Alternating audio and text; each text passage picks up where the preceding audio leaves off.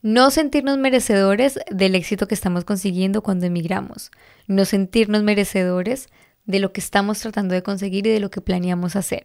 Autosabotearnos en ese proceso. El día de hoy vamos a hablar del síndrome del impostor en las personas que emigramos a Estados Unidos. Bienvenidos. Mi nombre es Diana Páez y hoy seré su host. Buenas, buenos días, buenas tardes, buenas noches, dependiendo del lugar en donde me estén viendo y la hora en la que me estén viendo. Y espero estarlos acompañando en un momento chévere de su vida. Y si no están en un momento tan chévere, espero que este capítulo les sirva un montón para autoevaluar lo suficientes que son ustedes y lo valientes que son, solo por el hecho de haber decidido emigrar a un país donde no conocen a nadie, donde hablan un idioma diferente y donde se enfrentan a una cultura totalmente nueva. El día de hoy vamos a hablar de algo que me ha tocado también de forma muy... Eh, cercana que todavía me toca y es el tan famosísimo síndrome del impostor, que es una vaina que uno no se imagina que le toca hasta que lo vive. Y hoy vamos a empezar a desatar cinco tipos de impostores, ¿cierto? Que pueden llegar a tocarle a una persona, pero aún más que se fortalecen, siento yo, cuando emigramos a otro país. Entonces, primero partamos de la base de qué es el síndrome del impostor, porque muchas personas que no sepan el concepto deben estarse preguntando, ¿pero qué es eso? Y antes de empezar con cualquier tema mental, quiero decirles que no soy psicóloga y que esto tampoco de lo que voy a hablar hoy no hace parte de, una, em, de un diagnóstico, sencillamente estoy hablando desde la parte informativa y desde la parte que a mí me ha tocado como experiencia personal. El síndrome del impostor básicamente es ese sentimiento que tenemos los seres humanos cuando estamos tratando de lograr algo, pero sentimos que no somos suficientes y nos da miedo ser descubiertos como fraude, ¿sí? Ese sentimiento va acompañado de muchas inseguridades, cosas que vamos haciendo y que decimos como yo creo que esto no lo estoy haciendo bien o cosas que estamos tratando de lograr y decimos yo creo que eso es demasiado para mí, yo no puedo o cosas que estamos eh, tratando de planear y dice eso nunca va a llegar porque yo no me lo merezco. Entonces es un sentimiento de merecimiento, es un sentimiento de que no nos sentimos seguros, es un sentimiento de autosabotaje, ¿sí? Y se yo digo que se fortalece más cuando emigramos a otro país porque llegamos acá con un tema y es que no pertenecemos, no sentimos que nada de lo que está pasando nos corresponda y que todo lo que estamos haciendo es basura, ¿cierto? Que nada es suficiente, que nos sentimos estancados y esto usualmente pasa cuando estamos en el proceso de ni siquiera de adaptación, porque no, no suele pasar al principio cuando emigramos, sino yo siento que es un sentimiento que empezamos a sentir cuando estamos en la mitad del camino, en donde ya estamos establecidos en Estados Unidos, pero queremos otra cosa, ¿sí? Nos sentimos un poco estancados porque empezamos a recordar lo que éramos en nuestros países y lo que ya no somos en este. Y con esto me quiero referir a que no siempre, obviamente, tenemos que estar recordando lo que fuimos en nuestros países porque soy partidaria de que lo que fuiste allá es algo totalmente diferente y en lo que te conviertes acá es una, una versión mejorada tuya. De hecho, yo tengo un post súper lindo en mi Instagram que dice, si me conociste antes de emigrar, te invito a volverme a conocer porque soy una persona totalmente diferente y es así. Cuando cambiamos de país, cuando nos movemos y cuando emigramos, obviamente tenemos muchísimas enseñanzas y aprendizajes que nos hacen y nos convierten en personas diferentes. Entonces, cuando entramos en este proceso, empezamos a decir, yo quisiera o me siento estancado y quisiera moverme o hacer otra cosa, pero yo siento que lo que traigo a mi país no es suficiente. Y esto me ha pasado a mí, les cuento básicamente, eh, cuando yo llegué a Estados Unidos y empecé a trabajar como niñera, yo veía a la mamá de la niña que yo cuidaba trabajando así súper linda, eh, vestida ejecutiva y yo cuidando a una niña y ahí mi mente todo el tiempo me estaba diciendo, eres una sirvienta, viniste a este país solamente a servir, no eres suficiente. Además porque también tenía personas alrededor mío que me estaban recordando todo el tiempo que yo no estaba ejerciendo mi carrera y eso aún me hacía sentir peor, más insegura, sentir que yo había llegado a este país a no hacer absolutamente nada. Entonces, cuando tú te das cuenta de ese sentimiento que era lo que a mí me pasaba, yo trataba de evaluar qué qué era lo que estaba sintiendo, lo anotaba mucho y decía, esto es pasajero y esto hace parte del camino porque yo tengo un objetivo claro. Entonces en este punto yo los invito a ustedes a que si están pasando por ese momento en el que sienten que están estancados y que no son suficientes para crear para hacer algo, piensen en todo lo que han atravesado y el momento en el que están en este momento. Hace uno o dos años se imaginaron estar en este momento, quizás no. Entonces cuando empiecen o lleguen esos sentimientos o esos pensamientos como eh, no tan positivos, los invito a poder pensar en el presente y a poder evaluar qué es lo que han conseguido hasta el momento y dónde están después de tanto tiempo y qué, lo, qué es lo que han tenido que pasar después de tanto tiempo. Pero quiero contarles, yo no sabía y en esta investigación para hacer este podcast me di cuenta que el síndrome del impostor es el nombre general del sentimiento, pues que se, sí, pues de lo que empezamos a percibir nosotros como seres humanos cuando sentimos esa inseguridad de que lo que estamos haciendo no es bueno. Pero hay cinco tipos de personas o cinco tipos de síndrome del impostor que tienen las personas. O sea, no todas las personas sentimos el síndrome del impostor de la misma forma. Todas las personas sentimos de forma diferente el síndrome del impostor y hay cinco que hoy yo se las voy a compartir. Por acá yo tengo mis notas y les voy a contar cuál es el primero. El primero es el perfeccionista. Este tipo de síndrome del impostor se caracteriza por una necesidad excesiva de perfección y la incapacidad de aceptar errores. Es decir, que cuando llegamos a este país y nos damos cuenta que realmente acá es, se aprende a punta de caídas, es cuando este tipo de personas que son súper perfeccionistas se sienten demasiado expuestas a decir yo no soy suficiente porque las cosas no me están saliendo como yo exactamente las planeé. Y realmente emigrar es un proceso de aprendizaje en el que todo el tiempo estamos embarrándola. Todo el tiempo estamos metiendo la pata y aunque no quisiéramos que fuera así, aunque obviamente tratamos de informarnos lo más que que podemos, siempre va a llegar un punto en el que el aprendizaje viene del error cometido anteriormente, ¿cierto? Entonces, esta persona usualmente se caracteriza por pues madre, no me sale nada bien en este país, yo estoy acostumbrado a que todo me salga súper bien en el mío, yo vengo a un país a aprender, que no estoy en ese mood de querer aprender y cuando todo me empieza a salir mal es cuando empiezo a creer que no, no soy autosuficiente en vez de pensar que hace parte de mi proceso de aprendizaje. Entonces, bueno, ese es el primero. El segundo es el superhéroe. Este, síndrome, este tipo de síndrome del impostor se caracteriza por una necesidad excesiva de probarse a sí mismo, a menudo impulsado por el miedo, oigan a esto, de quedar expuesto frente a un fraude. Es decir, el superhéroe es el que quiere hacerlo absolutamente todo. ¿Cierto? El que no delega, el que dice yo puedo y cuando ya está súper cargado de cosas, entonces y siente que no puede más y que falla en alguna de esas cosas, se siente realmente fracasado y siente que no es suficiente y empieza a cuestionarse las habilidades que tiene frente a lo que se está proponiendo. Entonces, les pongo un ejemplo, pasa mucho con los profesionales que llegamos a Estados Unidos.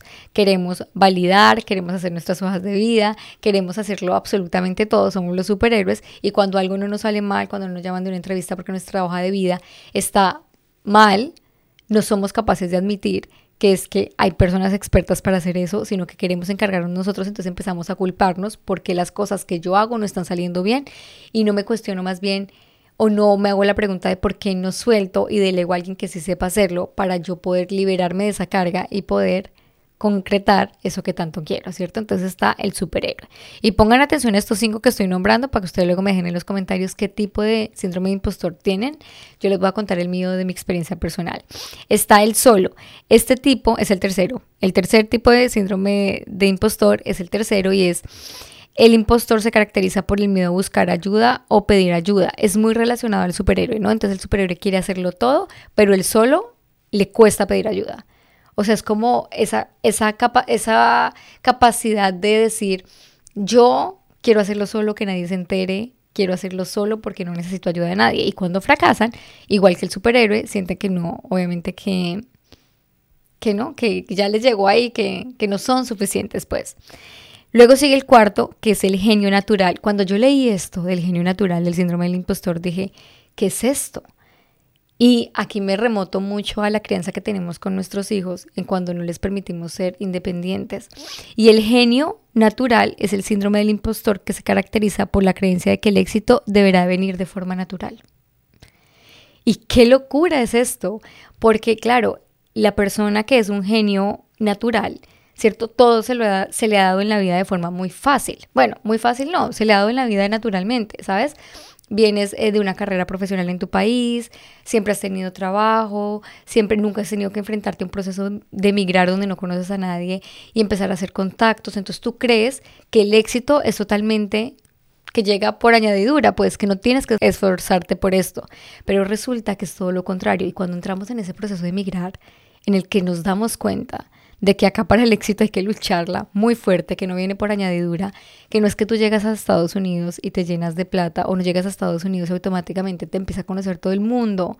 Es ahí cuando te enfrentas al síndrome de no eres suficiente, pero no porque no seas suficiente, sino porque lastimosamente no has desarrollado esas capacidades de poder trabajar, no de poder trabajar, o sea, no digo que el genio natural sea una persona vaga, no, el genio natural es el que no acepta que realmente para que el éxito se dé hay un proceso, que para que el éxito se dé hay un paso a paso y debe haber un objetivo establecido y debe haber un plan de acción.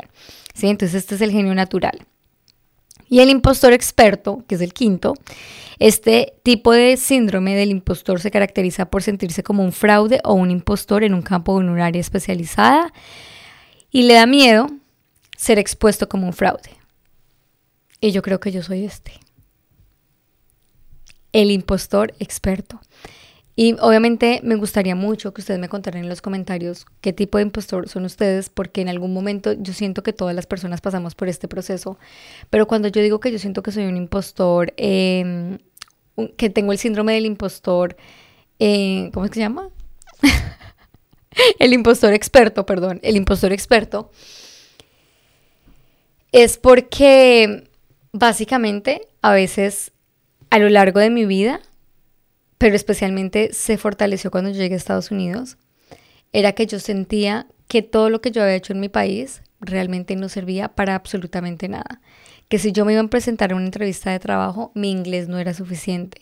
Que si yo iba a ocupar un cargo como coordinadora de marketing, la experiencia que traía no era suficiente para que yo ocupara ese cargo.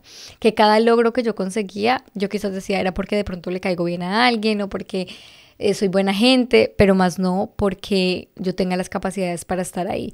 Y aunque yo he trabajado muchísimo esto, les digo, yo he estado en terapia muchísimo tiempo para poder eh, mejorar mi parte emocional y para poder mejorar, mejorar desde la parte emocional, luego la parte física y obviamente las relaciones interpersonales. Me he dado cuenta también que este síndrome me ha venido acompañando durante mucho tiempo y que este síndrome en Estados Unidos se hace más recurrente en las personas que venimos de otro país con una experiencia previa o que venimos profesionales. Y les digo, esto no, no lo siento yo, pero quiero ser súper vulnerable y abierta con ustedes. En mis asesorías lo veo demasiado. Diana, es que yo tengo 20 años de experiencia en gerencia, pero acá estoy limpiando mesas, porque yo creo que la experiencia que traigo en mi país no es suficiente. Entonces no es que no sea suficiente, sencillamente que entramos en un sistema en el que lo que nos rodea es lo que creemos. Entonces, claro, llegamos a Estados Unidos a trabajar en un restaurante, en un hotel, cuidando niños, y obviamente el trabajo no es deshonra, yo hice esos trabajos, pero en eso es lo que nos rodeamos. Y las personas que nos rodean todo el tiempo nos están diciendo que nuestro inglés no es suficiente, que acá no se pueden validar los títulos, que acá no es posible ser profesional, que eso es muy difícil y que tú no lo vas a lograr. Entonces, aparte de que tú vienes sintiéndote como una miércoles, ¿cierto? Porque estás haciendo cosas que no te gustan, porque estás, no eh, poniendo tu profesión allá como tanto lo soñaste, porque sientes que todo lo que estudiaste nunca valió la pena y perdiste la plata y el tiempo, entonces aparte escuchas personas constantemente que te están diciendo que esto es así. ¿Sí?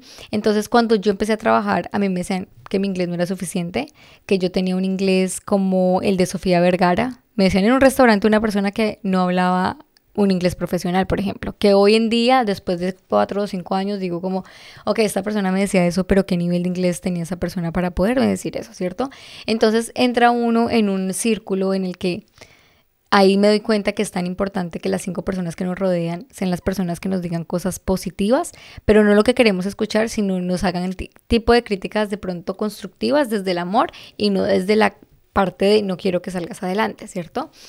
Eh, pero también que nosotros veamos en esas personas ejemplo. En las cinco personas, las cinco personas con las que nos rodeamos usualmente son las cinco personas que denotan eh, o nos pueden impulsar a hacer lo que nosotros querramos. Entonces imagínense si las cinco personas con las que yo me rodeo se la pasan tomando, se la pasan hablando solamente de, de fútbol, se la pasan hablando de que viene el domingo de fiesta pues qué voy a tener en mis relaciones interpersonales, únicamente ese tipo de cosas y ese tipo de información.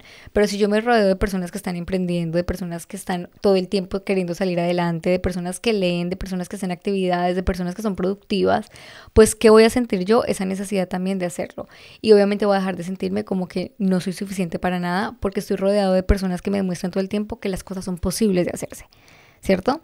Entonces, yo he caído muchas veces en ese síndrome del impostor. Em, cuando, por ejemplo, cuando yo empecé a hacer videos, yo luego les mostraré, pero yo decía como, ¿quién va a querer escuchar mi historia? O sea, todo el mundo sufre en este país, ¿quién va a querer escuchar lo que yo tengo para decir?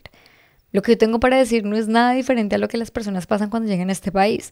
Pero cuando encontré mi misión, dije yo tengo algo que transmitir. Pero aún encontrando mi misión, todavía sentía que no era suficiente. Y yo a veces digo como, ¿a quién le va a interesar hacer una hoja de vida de forma profesional si eso es lo más básico del mundo? ¿Cierto? ¿A quién le va a interesar escucharme cómo validar su carrera si ellos pueden encontrar esa información en Internet? Entonces la parte del síndrome del impostor más dura es cuando uno siente que va a ser expuesto como un fraude. Ojo, yo creo que esa parte es horrible. O sea, es horrible porque uno dice como, ¿qué tal esta persona que eh, quizás, por ejemplo, yo a veces digo, ¿qué tal este video que yo publiqué? La persona diga como, oh, qué, qué estupidez, Diana, ¿por qué publicas eso si eso todos lo sabemos? ¿Cierto? Entonces, es un trabajo constante. Yo entiendo, por ejemplo, cuando tengo mis asesorías, las personas que me dicen, Diana, es que no, mi nivel de inglés no es bueno. Y yo les pregunto, bueno, cuéntame, ¿tú, tú conoces o atiendes instrucciones cuando te hablan en inglés? Sí, Diana. ¿Tú sabes escribir? Sí, Diana. ¿Tú sabes leer? Entonces, ¿por qué crees que no eres suficiente? Pero les digo, cuando pega muy, muy duro el síndrome del impostor. Y es cuando uno se empieza a relacionar con personas que tienen de pronto mucho más experiencia que uno o con personas que están en cargos mucho más superiores a uno y que lo hacen sentir a uno como una miércoles. y a esto me refiero es porque les cuento, cuando yo empecé a trabajar en la empresa en la que trabajo, yo hice un programa de aprendiz, para los que ya saben, yo no voy a repetir esta historia, ¿sí o no? Pero hice un programa de aprendiz y cuando yo empecé a trabajar en ese programa, una de las misiones era hacer un proyecto para la empresa en la que estábamos trabajando. O sea, yo estudiaba y trabajaba. Y en donde estudiaba teníamos que hacer un proyecto para una empresa donde eh, estuviéramos trabajando. Entonces yo de Lambona me ofrecí, ¿sí o no? Dije, yo quiero presentar mi empresa y yo quiero hacer el proyecto para esa empresa. Entonces uno de los requisitos era que para que eso, eso se pudiera hacer, el gerente de la empresa donde yo trabajaba estuviera de acuerdo y estuviera al tanto de todo el proyecto, o sea, yo le comunicara todo el proyecto. Les digo que cuando yo entré a trabajar en esa empresa, mi nivel de inglés era el de ir a CVS a pedir medicina o el de ir a un restaurante a pedir comida. O sea, yo no tenía un nivel de inglés profesional cuando empecé a estudiar hace cuatro años. Bueno, lo cierto es que yo fui y le conté a mi jefe que la empresa iba a ser parte de un proyecto y mi jefe me dijo que sí, no sé qué. Cuando yo llego a clase esa noche, yo empecé con mi inglés ¿sí o no? A tratar de explicar lo que mi jefe estaba diciendo. Y todo el mundo supuestamente entendió. Al día siguiente yo no pude ir a clase.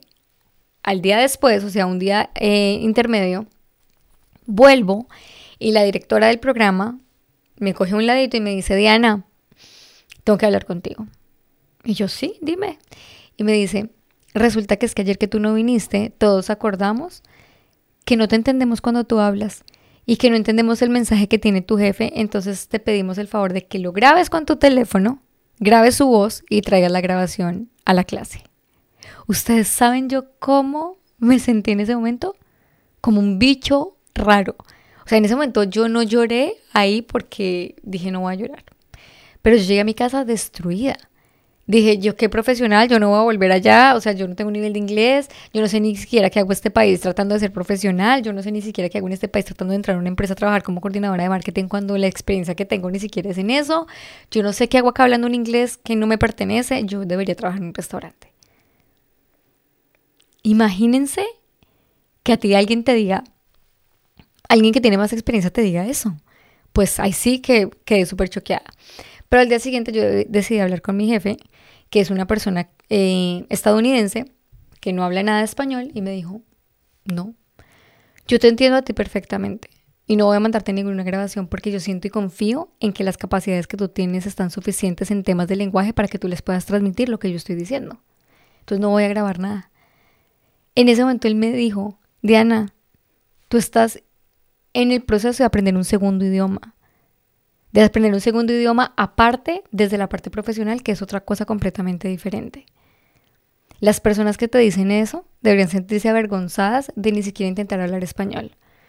Tú por lo menos estás en un país que no conoces, enfrentando un inglés totalmente nuevo. Pero yo decía en ese momento, ¿por qué yo sabiendo eso en mi interior, tengo que esperar a alguien que me lo diga? ¿Por qué las personas en Estados Unidos que venimos de otros países, tenemos que escuchar todo el tiempo que alguien nos diga que somos suficientes para creernos que somos suficientes. Porque al contrario, en vez de usar lo que tenemos para sentirnos empoderados, usamos lo que tenemos para irnos para abajo. Siempre sentimos que lo que tenemos es menos. Siempre sentimos que ir a presentar una entrevista de trabajo en este país es una pena porque yo vengo de otro país. O sea, sentimos que el hecho de que seamos extranjeros y queramos presentarnos a una entrevista de trabajo va a ser un proceso muy difícil simplemente por el hecho de que somos extranjeros. Y ojo, no solamente hablo de las personas que tienen un buen, un, buen nivel de inglés, sino de las personas que de hecho tienen muchísima experiencia de permiso de trabajo a nivel de inglés. O sea, con esto no me refiero a que las personas sintamos pena por ir a, por ejemplo, a pedir una visa de, de, de sponsor. Con esto siento que es que sentimos con esto, perdón, pienso que es que sentimos que si venimos de otro país, ya eso automáticamente nos hace menos.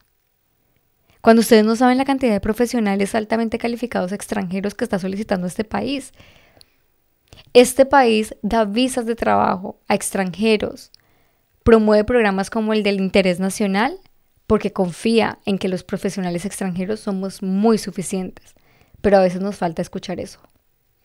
Porque todo el tiempo estamos en negación, todo el tiempo estamos pensando que no somos suficientes y por eso es que tampoco tomamos acción. ¿Por qué? Porque nos lleva al miedo. El miedo no nos deja tomar acción. El miedo a no sentirnos suficientes. Y no porque eso sea verdad, sino porque el bendito síndrome del impostor llega a decirnos, tú no eres suficiente. ¿Cierto? Porque nos dice, tú eres emigrante. El síndrome del impostor es como esa vocecita que te dice, Tú eres emigrante, tu nivel de inglés es una porquería, tu profesión no sirve para nada, tú mejor estás en ese restaurante donde te estás ganando 10 dólares la hora porque no vas a poder aspirar para más. Pero resulta que nos falta esa bolsecita que es más, es superior que esta que nos diga, tú eres suficiente, la experiencia que tienes en tu país vale demasiado, aprovechala. No tienes un nivel de inglés perfecto porque estás tratando de hablar otro idioma para volverte bilingüe, y muchas empresas en Estados Unidos están esperando por ti porque tu nivel profesional es altamente calificado. Pero lastimosamente, y les digo a mí me pasa, siempre tenemos esta pequeñita y no consideramos esta más grande. Entonces, realmente les digo que es un proceso y que si ustedes se han sentido de pronto en este momento de no soy suficiente, evalúen todo lo que han tenido que pasar para llegar al punto en el que están. ¿Ustedes creen que una persona que no es suficiente es una persona que decide empacar su maleta y empezar en un país donde no conoce a nadie? ¿Ustedes creen que no son suficientes? Y yo me repito esto todo el tiempo cuando me entra el bendito síndrome del impostor. Yo me repito todos los días de mi vida que si esto fuera fácil, si el proceso de emigrar y establecernos profesionalmente o laboralmente en Estados Unidos fuera fácil, todo, absolutamente todo el mundo lo haría y nadie estaría quejándose en su casa porque tiene un trabajo que no le gusta. ¿Sí? Cuando yo veo que las cosas como emprendedora también se ponen difíciles, ¿cierto? Porque emprender es muy lindo, pero es muy difícil también. Y cuando me llegan esos pensamientos de tu empresa no va a salir adelante, tú no sé qué, no eres suficiente, yo digo, si esto fuera fácil, todo el mundo lo haría. Si esto fuera fácil, yo hubiese tomado la decisión desde el día uno que llegué a Estados Unidos. Pero no, porque no es un proceso fácil, ¿cierto? Pero me reitero todos los días de mi vida que soy suficiente y que esto solo depende de mí, que las cosas funcionen solo depende de mí, de nadie más, que no voy a pelear con las circunstancias que no puedo manejar. ¿Qué circunstancias no puedes manejar tú? Si tú no puedes manejar una situación, suéltala y enfócate en únicamente las que puedes manejar. ¿Qué puedes manejar en este país? Aprender inglés lo puedes manejar. Es una situación que es totalmente manejable. ¿cierto? Ubicarte profesionalmente, claro que es totalmente manejable, informándote, buscando ofertas de trabajo de acuerdo a tu perfil, haciendo voluntariados, metiéndote a programas como Inter, ¿cierto? ¿Que puedo comprar una casa? Claro que es posible. Organizo mi crédito, reviso qué tengo que hacer para llegar a ese momento, porque es que eso es otra. Entonces todo, el del, el todo lo del latino es malo. Todo lo que consigue, quién sabe cómo lo consiguió. Ese es el síndrome del impostor. Es que yo no soy suficiente, es que yo no creo que yo pueda pagar esa casa. Pero entonces si nos endeudamos en carros súper costosos, si nos endeudamos en cosas que no tienen absolutamente nada que ver con el futuro de nuestro, nuestro y de nuestra familia, ¿cierto? Entonces, básicamente, yo los invito y este podcast, no crean, este podcast cuando yo los vuelvo a escuchar digo, esto es para mí también, ¿cierto? Me voy a enfocar únicamente en las cosas que, que puedo manejar, en las que no puedo manejar las voy a soltar y no me voy a enfocar en esas cosas para que me autosaboteen. No voy a participar en el autosabotaje. Voy a participar en el proceso de tomar acción para que las cosas se den y las cosas que yo puedo controlar las voy a tomar para que eso se dé, para crear un plan de acción. Pero no me voy a dejar vencer porque este bichito de acá me está diciendo que no soy suficiente. Porque resulta que cada que tengo una meta más alta va a existir ese mismo bichito tratando de decirme que no voy a ser suficiente. Entonces, si hoy tú me estás escuchando y estás en un trabajo que odias, estás en una situación que no te gusta, evalúa la siguiente situación y piensa, ¿qué me tomó llegar acá? ¿Qué me falta para llegar a donde quiero llegar? ¿Qué puedo manejar completamente, que está a mi alcance y que voy a tomar acción hoy? Y lo que no puedo manejar lo voy a soltar, para no enfocar mi energía en eso y para que el autosabotaje no llegue. Estamos en el país de las oportunidades, y se los repito todos los días. Estamos en el país donde tú puedes ser lo que tú quieres. Estados Unidos es el país en donde tú puedes ser lo que tú quieres. No permitamos que esta vocecita que todo el tiempo nos está diciendo que no somos suficientes dañen ese sueño de lograr lo que queremos en un país en el que Él nos hace las cosas posibles si trabajamos, si nos esforzamos, si nos disciplinamos y si tenemos un objetivo claro. Hoy te invito, y hoy me invito también, a que tomes este podcast, lo repitas, lo compartas pero te repitas diariamente a ti mismo que si fuiste capaz de emigrar y de llegar al punto en el que estás, vas a ser capaz de todo. Porque si esto fuera fácil, todo el mundo lo haría. Así que despidámonos de esa vocecita incómoda, movámonos, sacudámonos y digamos, es posible hacer las cosas en este país porque este país me lo permite. Te quiero mucho, te mando un abrazo, me gustaría escucharte en los comentarios qué tipo de, síndrome impostor crees que tienes y nos vemos en un próximo episodio de Charlamos Podcast. Les mando un abrazo y nos vemos el próximo jueves.